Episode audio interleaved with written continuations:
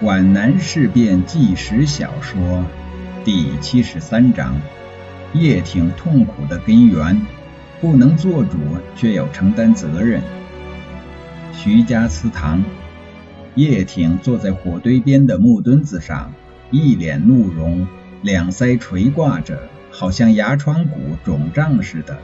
尸柴冒着浓烟，呛得他剧烈咳嗽起来。形影不离的手杖，像个紧偎在身边的孩子，怀着对大人的同情，无声的哀伤。举世闻名的北伐名将，心情极端恶劣。还有谁比他更不幸呢？他知道自己脾气不好，却无法战胜自己。他不愿意再跟项英见面了。那是一件尴尬而又痛苦的事，还有什么话说？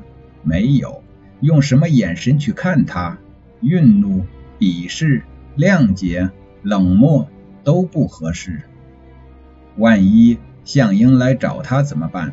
对他说：“军长，你来指挥吧，我错了。军部指挥所就设在这里。”叶挺想不出用什么态度来对待，也想不出用什么语言来回答。这个念头只在脑幕上闪了一下，就消失了。他知道向英不会来。他对着火塘呆想，眼前的火光渐渐远去，一条河流打着漩涡，在他脚前滔滔流去。单调的咕咕声像郁郁私语，沉重浑浊，无止无休。他记起来了，那是莱茵河。作为海外游子，他站在河边。对岸的古堡在渐浓的暮色中闪出阴沉的铜锈色，犹如荒野孤坟，使他倍感凄凉。他蹲下来，坐在一块赭色的岩石上，读着希罗多德的《希腊波斯战争史》。伟大的波斯王泽可西斯在看到自己统帅的浩荡大军向希腊进攻时，向自己的叔父说：“当我想到人生的短暂。”想到再过一百年后，这支浩荡大军中没有一个人还能活在世间，便感到一阵突然的悲哀。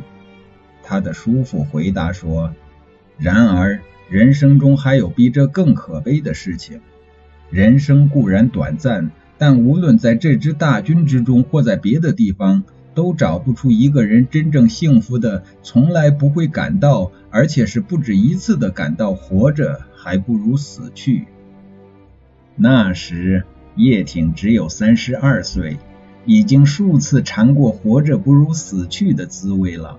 他面对着滔滔河水，曾不止一次的起过纵身一跃的念头。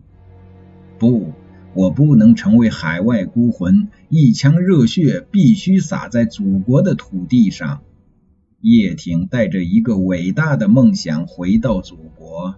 马革裹尸当自是，峨眉伐幸休重说。壮怀激烈，慷慨纵横，难道又是一场悲剧？难道我又要承担失败的罪责？痛苦的回响，蛇一般的噬咬着他的心，纷杂的思绪，黄蜂似的嗡嗡乱飞。广州街头的炮火撞入他的浪涛翻涌的脑海。起义前夜，他被请去担任军事指挥，但实际的指挥者是共产国际的代表德国人纽曼。起义之后，他感到起义的工人队伍不足以与国民党的正规部队抗衡。那时，八一南昌起义新败，全国革命形势处在低潮时期，怎么能靠一支起义的工人队伍坚守广州呢？能坚持多久呢？他提出来把起义的队伍撤往乡村。纽曼听后勃然大怒，用他那毛茸茸的手指着叶挺：“放弃广州，那么我们起义的意义何在？我们广州起义是进攻的，是进攻、进攻再进攻。广州起义失败，责任落在他的肩上。他跑到莫斯科去申诉追查失败责任的不公。”第三国际却站在纽曼一边，在忍无可忍下，他脱离了党组织，到了德国，马克思的故乡，寻找真正的马克思主义。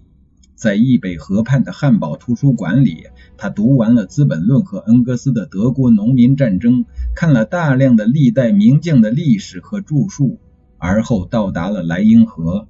这是举世闻名的美丽的河流。在一千公里的莱茵河两岸，就有八百多座古城堡。这些断墙危垣、残破青皮的要塞，使他想到了古代连年的战争。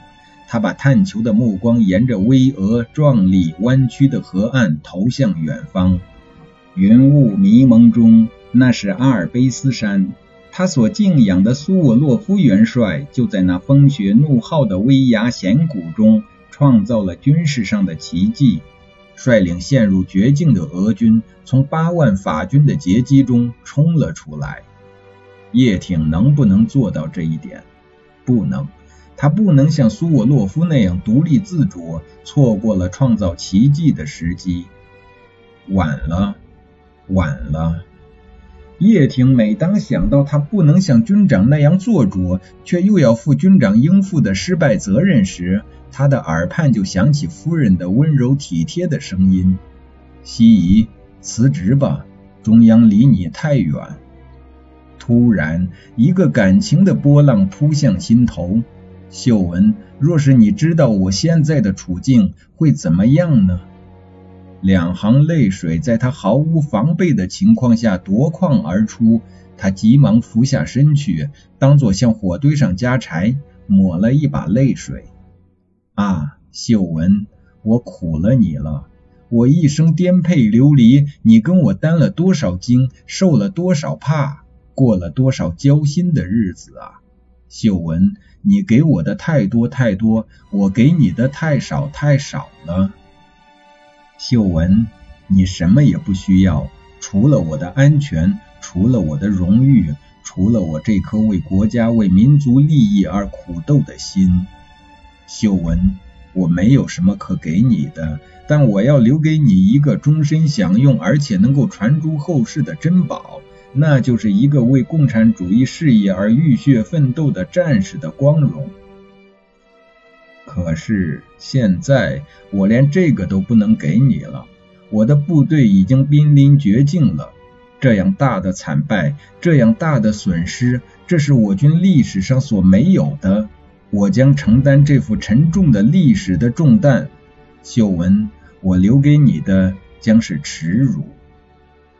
在离别云岭那天，秀文和杨梅都哭了。为了避免民众相送的那种令人难过的场面，他们在凌晨五时就上了路。李秀文在桌上留下了一首唐人的诗：“万里人南去，三秋雁北飞。不知何日月，得与尔同归。”秀文临别书赠西夷。叶挺送李秀文和杨梅到达上饶，也抄录张九龄诗一首相赠：江上风烟积，山幽云雾多。送君南浦外，还望江如何？叶挺送内子秀文与上饶相赠。叶挺现在回想起这些，心头的悲哀更为沉重。将来我见了秀文怎么说？见了小杨梅？我怎么说？他的眼前，延安的宝塔山浮现出来。为了向党中央请示组建新四军的事宜，他在一九三七年底到了这里。热烈欢迎叶挺军长的巨幅标语横挂在王家坪村头。毛泽东同志请他吃饭，向他详细的分析了国内外形势，而后陪他到抗大和党校去参观。在党校举行的欢迎会上，毛泽东同志致欢迎词说：“我们今天为什么欢迎叶挺军长呢？因为他是大革命时期的北伐名将，因为他愿意担任我们的新四军军长，因为他赞成我党的抗日民族统一战线的政策，所以我们欢迎他。”在热烈的掌声中，他的目光四射。凛然的使命感使他在致答谢词的声音里颤动着振奋的激情。同志们欢迎我，实在不敢当。革命好比爬山，许多同志不怕山高，不怕路难，一直向上走。我有一段是爬到半山腰又折回去了，现在又跟上来。我感谢党对我的信任。他从延安回到汉口日租界太和街二十八号新四军筹备处，在这里初次见到了项英。项英紧握着他的手，热情洋溢地说：“我们一定会合作的很好。”现在离那时是多么遥远啊！